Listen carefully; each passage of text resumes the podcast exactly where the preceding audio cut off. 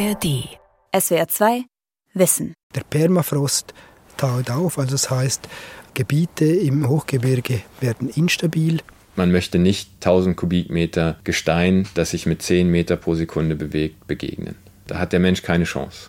Wir sehen an Standorten, wo bisher nie Wasser vorhanden war und jetzt ist plötzlich Wasser im Fels drin. Vor allem dort, wo der Permafrost auch zurückgeht, dort haben wir eine Zunahme der Massenbewegungsaktivität. Steinschlag, Bergstürze und Murgänge. Klimawandel in den Alpen von Gabi Schlag und Benno Wenz. Herabstürzendes Gestein in verschiedenen Erscheinungsformen gehört zu den häufigsten Naturgefahren in den Alpen und ist eine Bedrohung nicht nur für Bergsteiger und Wanderer. Immer stärker wird die alpine Region von solchen spontan auftretenden Phänomenen betroffen. Werden Fels- oder Bergstürze oder Schlamm- und Gerölllawinen, sogenannte Murgänge, durch den Klimawandel hervorgerufen? Und kann man sie verhindern? Oder zumindest vorhersagen? Wir, Gabi Schlag und Benno Wenz, haben uns ins Hochgebirge aufgemacht, um uns die weitreichenden Folgen des Klimawandels in den Alpen anzuschauen und zu fragen, ob und was die Wissenschaft dagegen tun kann. Wissenschaftler und Wissenschaftlerinnen aus Deutschland, Österreich und der Schweiz versuchen herauszufinden, warum und wann genau es zu den gefährlichen Abgängen kommt. Sie wollen durch genaue Beobachtung mit Hightech-Methoden die Bergflanken kontinuierlich abhören, um diese gefährlichen Vorfälle vorhersagen und damit warnen zu können. Für ihre Untersuchungen verwandeln die Forschenden die Steilwände und Berghänge durch Laserscanner, Seismographen und Drohnen in riesige Freiluftlaboratorien. Achtung, Galles ist ein bisschen rutschig. Ja.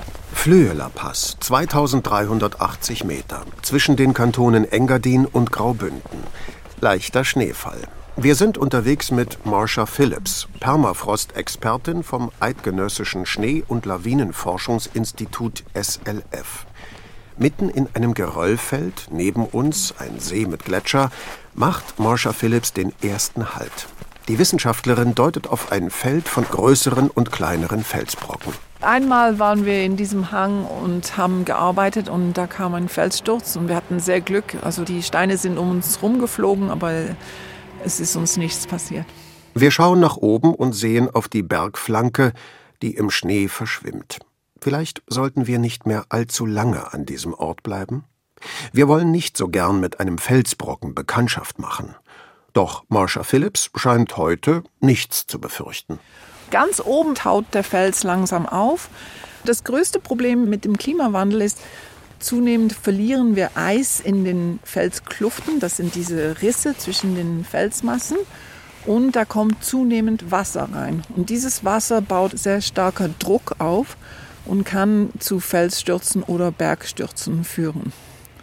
Wir sehen an Standorten, wo bisher nie Wasser vorhanden war und jetzt ist plötzlich Wasser im Fels drin. Wir können davon ausgehen, dass es überall im Hochgebirge diese Änderungen momentan stattfinden.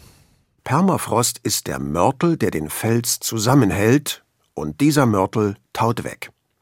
Seit 1996 haben Marsha Phillips und ihr Team an über 20 Standorten in den Schweizer Alpen metertiefe Löcher im Permafrost gebohrt und mit Messinstrumenten ausgerüstet. Die Messungen werden alle zwei Stunden gemacht. Die werden im Bohrloch auf einem Datenlogger registriert. Diese Daten kommen ins äh, schweizerische Permafrost-Messnetz, das heißt Permos, und da kann jeder reinschauen und jede Person kann die Daten entweder benutzen, anschauen oder abholen. Wir jedenfalls sind froh, dass wir diesen Ort nunmehr verlassen können. Unsere Wanderstiefel sind nass, mit Schneefall im August hatten wir nicht gerechnet. Wenn man untersuchen möchte, wie sich der Klimawandel auf den Permafrost auswirkt, muss man die Daten aus den Bohrlöchern im Permafrost mit meteorologischen Daten aus der direkten Umgebung abgleichen. Wir passieren noch schnell die sechs Meter hohe automatische Wetterstation. Nach einer kurzen Wanderung durch offenes Gelände entdecken wir den Mast, der mit diversen Geräten bestückt ist. Aufgrund dieser Daten konnten Wissenschaftler und Wissenschaftlerinnen tatsächlich feststellen, dass die Klimaveränderungen sich direkt auf den Fels auswirken. Und das heißt, wenn es wärmer wird, wird der Fels auch wärmer. Und wir sehen dann auch, besonders wenn es sehr heiß ist, dann gibt es mehr Steinschlag und Felsstürze im Sommer. Ist das die düstere Vorhersage, was Wanderern in den Alpen demnächst blühen wird? Weil die Alpen vom Klimawandel beeinträchtigt sind? Stefan Winter ist Bergsportexperte des Deutschen Alpenvereins. Was wir auf jeden Fall sagen können, ist, dass es eine Zunahme an Extremereignissen gibt. Das ist auffällig und dokumentiert. Man darf aber nicht jeden Steinschlag, den man im Gebirge beobachtet, gleich dem Klimawandel zuschreiben, denn das Gebirge ist ein wilder Naturreim. Da ist es normal, dass mal Tiere oder starker Sturm Steine auslösen und zu Tal bringen. Also nicht alles ist auf Klimawandel zurückzuführen, aber so massive Felsstürze, wie wir es gesehen haben in den letzten Jahren, die kann man schon dem Klimawandel durch den Auftauen des Permafrostbodens zuschreiben. Am 3. Juli 2022 ereignete sich an der Marmolata in den italienischen Dolomiten ein großer Eissturz. Ein Eisblock löste sich vom Gletscher und riss mehrere Seilschaften und elf Bergsteiger in den Tod. Acht weitere wurden zum Teil schwer verletzt. Es war eines der schlimmsten Bergunglücke der letzten Jahrzehnte in Italien. Am Nachmittag des 11. Juni 2023 ereignete sich am 3398 Meter hohen Fluchthorn, einem Gipfel bei Galtür in Tirol in Österreich, ein großer Felssturz. Etwa eine Million Kubikmeter Fels donnerten ins Tal. Sie sind sozusagen vom Alpengipfel abgebrochen. Bergspitze samt Gipfelkreuz des Südgipfels sind für immer verschwunden. Der Berg ist jetzt 100 Meter niedriger. Menschen wurden glücklicherweise nicht verletzt. Auch am Großglockner in Österreich untersuchen Forschende die beunruhigenden Aktivitäten der Berge. Daher heißt unser nächstes Ziel das Open Air Lab Kitzsteinhorn, auch Opal genannt. Hallo Gabi. Hallo, ich bin der Ingo. Grüß euch. Hallo. Schön, euch kennenzulernen. So, wie schaut es jetzt mit dem Wetter aus? Gar nicht schlecht, besser als erwartet. Ja, ich glaube, wir haben Glück. Wir müssen natürlich schauen, wie es dann oben ausschaut. Ingo Hartmeier von Geo Research muss heute Messungen am Berg durchführen. Wir dürfen ihn begleiten. Gemeinsam mit dem Wissenschaftler steigen wir in eine der Gondeln, die uns in neuneinhalb Minuten auf 1978 Meter bringen wird. Von dort geht es dann weiter bis auf 3008 Meter. So, jetzt, das war 2000 Meter, richtig? Genau, knapp drunter, ich glaube 1900. Und jetzt fahren wir auf. fahren wir auf 2445. Und es geht aber noch eins weiter. Es geht dann noch eins weiter, genau. Aber wir sehen jetzt bei der nächsten, haben wir einen guten Überblick, ob der Gipfel frei ist und können dann da die Entscheidung treffen. Ja. Spannend. Seit 2010 führen Hartmeier und sein Team hier regelmäßig Messungen durch. Ohne die Seilbahn, mit der die Forscher und Forscherinnen ihr schweres Equipment schnell zum Einsatzort transportieren können, wäre ein solches jahrzehntelanges Forschungsvorhaben nicht möglich. Hier geht es vor allem um die Vergletscherung, um die vergletscherten Felswände. Die Gletscher werden nicht mehr kürzer, sie werden auch dünner. Und durch diese Ausdünnung der Gletscher werden in den Rückwandbereichen und Seitenwandbereichen unter Anführungszeichen neue Felswände freigelegt. Die Laserscan-Messungen, die wir durchführen, und heute werden wir eine weitere durchführen, die zeigen, dass eben gerade diese Bereiche, die neu aus dem Eis auftauchen, sehr aktiv sind. Schließlich, nach zweimaligem Umsteigen, erreichen wir die oberste Bergstation. Es ist leicht bewölkt, 4 Grad unter Null. Der Blick aufs Kitzsteinhorn ist klar. Also ich habe euch da den äh, Laserscanner schon mal vorbereitet. Der ist hier drinnen in diesem Spezialrucksack, der ist schön geschützt. Das ist ein ähm, optisches Messgerät. Sehr, sehr teuer. 120.000 Euro in der Neuanschaffung. Das schnalle ich mir auf den Rücken, genau. Und äh, mit dem werden wir dann äh, ein paar Messungen machen und die Felswände sozusagen abtasten. Wunderbar. Und alles weitere schauen wir uns dann vor Ort an, würde ich sagen. Alles klar, Super, super. Danke. Perfekt. Wir schauen interessiert zu. Gott sei Dank hat es aufgehört zu schneien, sodass Ingo die Messungen machen kann. Wir verlassen die Bergstation der Gipfelbahn und wandern hinüber zu dem ersten Messpunkt. Die im Zentimeterbereich hoch aufgelösten Scans, die er von den Felswänden erhält, kann er später mit den Scans der vorherigen Messung vergleichen und durch den Vergleich jede noch so kleine Veränderung erkennen. So ist es möglich, jedes Abbrechen von Felsbrocken aus der Wand zu detektieren. Aber Ingo Hartmeier und sein Team setzen nicht nur Laserscanner, sondern noch eine ganze Reihe weiterer Messmethoden ein. Wir haben mehrere Bohrlöcher bis zu 30 Meter tief, in denen wir mit Temperatursensoren die Felstemperaturen messen und damit die Veränderungen im Permafrost diagnostizieren können, wir machen Georadarmessungen, um die Mächtigkeit des Gletschers zu messen. Wir machen Drohnenbefliegungen mit Fotogrammetrie. Wir greifen auf Wetterstationsdaten zu. Man muss danach trachten herauszufinden, wie diese Prozesse miteinander interagieren, weil die Veränderung der Lufttemperatur, die man ja in erster Linie mit dem Klimawandel assoziiert, die hat natürlich Auswirkungen auf Prozesse, die an der Oberfläche laufen, auf den Untergrund, das hat wiederum Auswirkungen auf die Stabilität und so weiter. Also das ist ein Wirkungsgefüge und braucht einen systemischen Ansatz und den verfolgen wir hier am Kitzsteinhorn.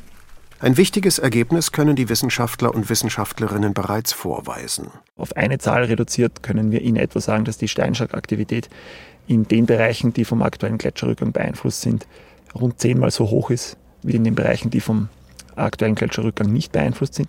Also heißt das jetzt, dass das Skifahren hier eingeschränkt werden muss? Da zu gefährlich?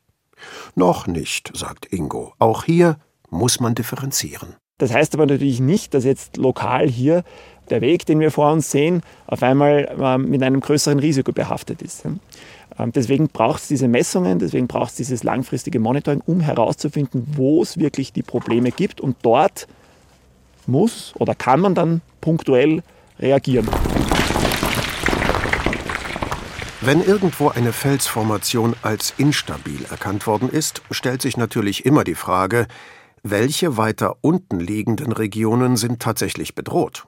Wenn hier Steine oder Felsbrocken hinunterstürzen, welchen Weg nach unten werden sie dann nehmen? Wie weit werden sie rollen? Wo muss man Stahlnetze und Betonverbauungen anbringen, um Steinschlag zu verhindern? Zurück am Schweizer Flüeler Pass. Auch hier ist ein solcher Bereich. Ein Steinschlag-Warnschild nach dem anderen.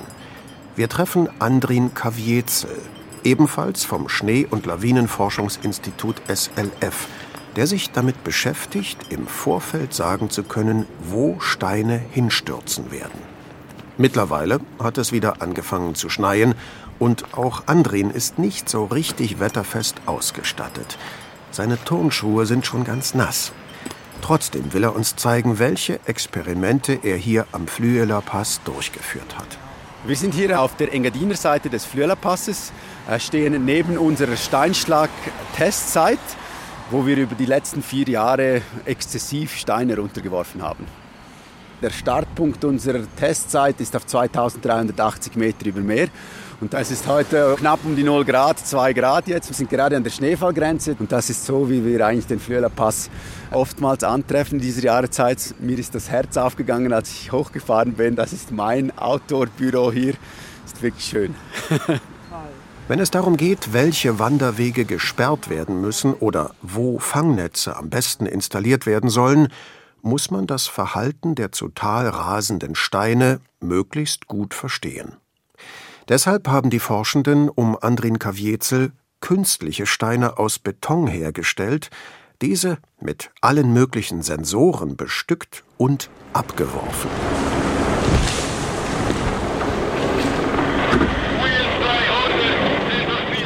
Die Steine hatten ein Gewicht von 40 Kilo bis zu 2,6 Tonnen. Ein Helikopter transportierte die Steine zur Abwurfstelle. Den kleinen Helikopter, der äh, hebt uns bis eine Tonne.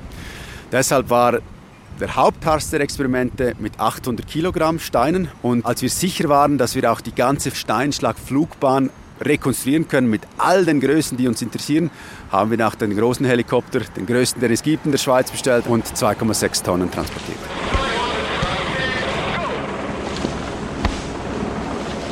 Bei den Experimenten stellte sich heraus, dass zwei Faktoren besonders wichtig sind. Zum einen ist es die Form des Steins selbst. Steine, die annähernd kugelförmig sind, tendieren dazu, relativ gerade den Hang hinunterzurollen. Steine dagegen, die eher einer Scheibe oder einem Rad ähneln, können erstaunlich weit seitwärts ausbrechen. Der zweite Faktor ist die Struktur des Hangs, den der Stein hinunterrollt. Wenn man Stein auf Stein hat, da geht fast nichts verloren an Energie, außer das, was vielleicht ein bisschen abplatzt oder so. Und wenn man dann den Stein auf die Grasnarbe hat, da wird dann der ganze Boden deformiert, der spritzt weg, es schlägt ein Loch und der Stein wird stark abgebremst. Und genau diese unterschiedlichen Verhaltensweisen, wie viel Geschwindigkeit verliert er jetzt pro Aufschlag, konnten wir jetzt hier für diese zwei Typen, diese alpine Wiese hier und dieses Geröllfeld, sehr gut untersuchen und so eben auch in unserem Steinschlagmodell dann kalibrieren. Mehr als 180 Steine von 40 Kilo bis zweieinhalb Tonnen haben Andrin Kaviezel und sein Team in ihrem Experiment hinuntergeworfen. Mit all den auf diese Weise gewonnenen Daten fütterten sie ihr Steinschlag-Computermodell. So erhielten sie ein sehr realitätsnahes Simulationsprogramm, mit dem man nun herausfinden kann, wie ein bestimmter Stein sich beim Stürzen verhalten wird. Und das ist wirklich ein Datensatz von unschätzbarem Wert, den wir jetzt so mit unserem Modell vergleichen können. Und eben, unser Ziel ist immer, ein besser geeichtes Simulationsprogramm der Praxis zur Verfügung zu stellen. Die Daten, die durch dieses Experiment gewonnen werden konnten, sind in die Entwicklung einer Simulationssoftware namens RAMS geflossen. Viele Geologen, die entscheiden müssen, wo Netze gespannt werden sollen oder auch ganze Bereiche abzusperren sind, bedienen sich dieses Computerprogramms. Dass Starkregen, ebenfalls eine Folge des Klimawandels, gefährlich werden kann, haben wir in Deutschland vor allem im Ahrtal erlebt. In den Alpen führt Starkregen noch zu einem weiteren gefährlichen Phänomen, den sogenannten Murgängen. Lawinen aus Schlamm und Geröll, die alles unter sich begraben können.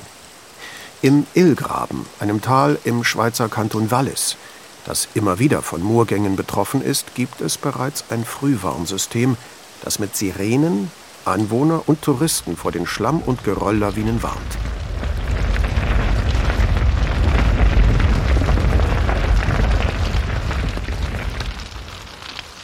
In der Eidgenössischen Forschungsanstalt für Wald, Schnee und Landschaft WSL in Birmensdorf in der Nähe von Zürich treffen wir Fabian Walter, einen Experten für Moorgänge.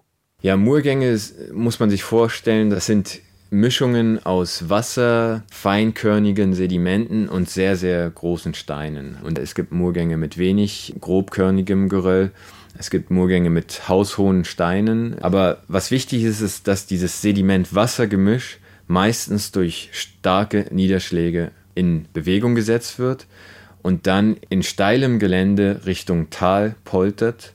Und dieser Abgang kann sehr unkontrolliert und dadurch auch sehr zerstörerisch sein. Und man möchte nicht 1000 Kubikmeter Gestein, das sich mit 10 Meter pro Sekunde bewegt, begegnen. Da hat der Mensch keine Chance. Damit es in Zukunft seltener zu solchen Begegnungen kommt, arbeiten Fabian Walter und sein Team an Frühwarnsystemen, die in Zukunft zum Beispiel Wanderer warnen könnten, wenn ein solcher Moorgang droht. Im Illgraben haben sie in den letzten Jahren diverse Warnsysteme installiert und konnten so viel Erfahrung mit dieser Technologie sammeln.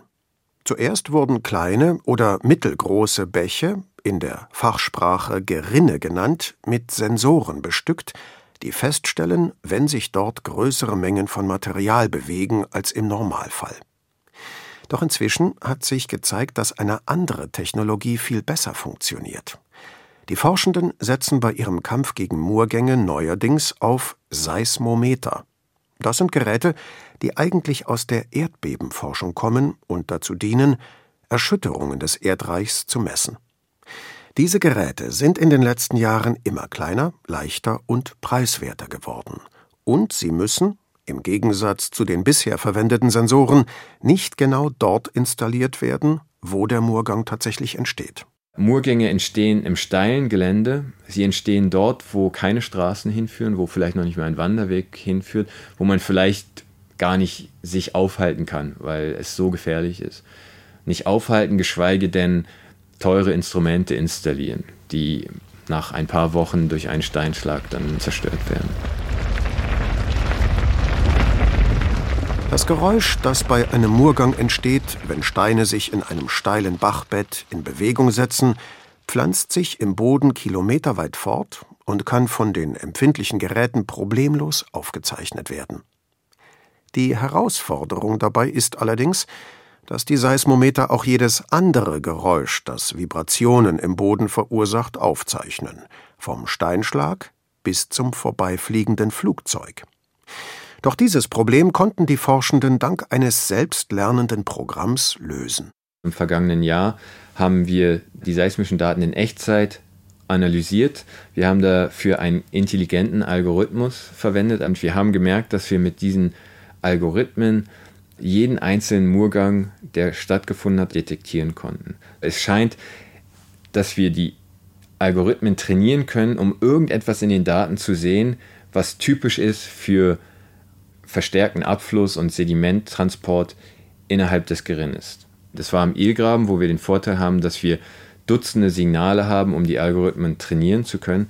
Aber eigentlich ist unsere Vision oder vielleicht auch schon das konkrete Ziel der nächsten Jahre, dass wir diese Art von Überwachung auch in anderen Gebieten einsetzen können, wo wir jetzt nicht schon Jahrzehnte Erfahrung haben. Mit diesen vier Befestigungspunkten. Ja. Frühwarnsysteme, Gefahrenvorhersage. Das ist das Fernziel der Wissenschaftler und Wissenschaftlerinnen, die sich mit den Naturgefahren in den Alpen befassen. Was bei Murgängen schon im Bereich des Möglichen zu sein scheint, ist allerdings bei Steinschlag und erst recht bei Fels- oder gar Bergstürzen noch immer kaum möglich. Dazu treten diese Ereignisse zu spontan und chaotisch auf, ähnlich wie Erdbeben. Ausnahmen sind bestimmte Gegenden, von denen bereits bekannt ist, dass es dort immer wieder zu solchen Phänomenen kommt. Ein herausragender Fall ist das Dorf Brienz im Kanton Graubünden. Direkt am Dorfeingang steht das Schild bei Rot akute Steinschlaggefahr, darüber eine Ampel. Wenn sie auf Rot springt, riskiert ein Autofahrer hier mehr als nur eine polizeiliche Verwarnung denn oberhalb des Dorfes erhebt sich ein Steilhang, von dem fast täglich Felsbrocken abbrechen und in Richtung Straße rollen. Einige besonders große liegen direkt neben der Straße, einer von der Größe eines Kleinwagens hat es auch schon über die Straße geschafft. Wir treffen Markus Forrer, einen der wichtigsten Geologen der Schweiz. Markus Forrer wird immer dann geholt, wenn es darum geht, ganz schnell zu entscheiden, ob eine Zugangsstraße gesperrt oder ein Dorf evakuiert werden soll. Man sieht hier ganz eindrücklich, was hier schon runtergekommen ist. Also zum Beispiel dieser Block da drüben, der ist vor zwei Jahren runtergekommen. Und all diese Blöcke hier, das sind Ereignisse aus den letzten wenigen Jahren. Die sind natürlich mehrere Tonnen schwer. Und da oben, das ist der eine Teil der Rutschung der bewegt sich bis zu drei, vier Meter pro Jahr. Und hier stehen wir auf dem Teil der Rutschung, auf dem das Dorf steht. Der bewegt sich so zwischen 1 und 2 Meter pro Jahr. Also das ist natürlich beträchtlich. Felssturz von oben, Rutschung von unten. Wir wollten hier nicht wohnen. Im Angesicht dieses Felsgrads, der aussieht, als würde er rutschen, sobald man ihm den Rücken dreht. Bei dieser extremen Gefahrenlage grenzt es an ein Wunder, dass die Bewohner des Dorfes Brienz immer noch hier ausharren. Was merken Sie von der starken geologischen Aktivität, die um Sie herum herrscht? Die merken es an ihren Häusern, die werden langsam zerrissen. Das sehen die natürlich gut, das ist das eine. Und das andere, sie hören natürlich da, wenn es rumpelt. Und es rumpelt wirklich regelmäßig. Also da kommen riesige Blöcke runter. Also das ist so, dass wenn, wenn solche Blöcke bis in den Dorfkern kommen würden, dann wäre das äußerst gefährlich. Und Szenarien sagen auch voraus, dass dann größere Massen kommen würden, die dann wirklich da auch Häuser verschütten könnten. Das Dorf heißt auf Rätoromanisch auch Il Rutsch. Schweizer Forschungsinstitute und Behörden haben in den letzten Jahren weder Kosten noch Mühen gescheut, sich innovative Möglichkeiten auszudenken, wie man Il Rutsch noch retten könnte. Das ganze Bergsturzgebiet plus auch die Rutschmasse, auf der wir jetzt hier stehen, das ist sicher das best überwachte und untersuchte Gebiet im Kanton und vielleicht sogar in der ganzen Schweiz. Also da oben hat man verschiedene Messpunkte installiert, die werden vom Dorf aus regelmäßig kontrolliert. Dann macht man Laserscans, die die ganze Masse hier oben abtasten und das wird permanent gemessen. Eine Lösung für das spezielle Rutschproblem des Dorfes Brienz könnte darin bestehen, dass man ein Wasserreservoir in 100 Metern Tiefe trockenlegt, von dem man glaubt, dass es für die Rutschung verantwortlich ist. Vielen Dank, wir bedanken uns ganz herzlich, dass Sie sich die Zeit genommen haben. Vielen Dank. Danke mich bei Ihnen. Wir verabschieden uns von Markus Forrer. Unser Ausflug ins Hochgebirge hat uns zum Nachdenken gebracht. Der Klimawandel ist sichtbar und spürbar. Und die Wissenschaftler und Wissenschaftlerinnen sind dabei, die Folgen zu erforschen. Doch was, außer immer genaueren Vorhersagen und Warnungen, können sie tun? Am 17. Mai 2023 ist der Berg oberhalb von Brienz tatsächlich gerutscht. Die Bewohner waren bereits evakuiert. Die Rutschung stoppte wenige Meter vor dem Dorf. Wie durch ein Wunder blieb Brienz vorläufig verschont. Der Hang jedoch bleibt weiterhin instabil. Die Experten rechnen mit weiteren Rutschungen. Wir rufen Markus Forrer in Graubünden an. Was ist geschehen? Ist Brienz noch zu retten? Da haben wir sehr, sehr große Hoffnungen, dass man den Berg in den Griff bekommt. Also im Moment ist es so, dass die Leute, die evakuiert wurden nach diesem Ereignis, wieder zurück ins Dorf können, solange die Situation derart stabil bleibt, wie sie jetzt ist. Und zur Sanierung dieser ganzen Rutschung hat man begonnen mit einem Entwässerungsstollen und diese Versuche sind sehr erfolgsversprechend. Unser Fazit? Mit weiterentwickelten technischen Methoden, adäquaten Überwachungs- und Frühwarnsystemen könnten Infrastruktur, Gebäude und vor allem Menschenleben in Zukunft besser geschützt werden. Doch die Klimawandel bedingt immer weiter zunehmenden Gefahren durch häufigere Steinschläge, Bergstürze und Murgänge werden sich dadurch nicht abwenden, sondern bestenfalls abmildern lassen.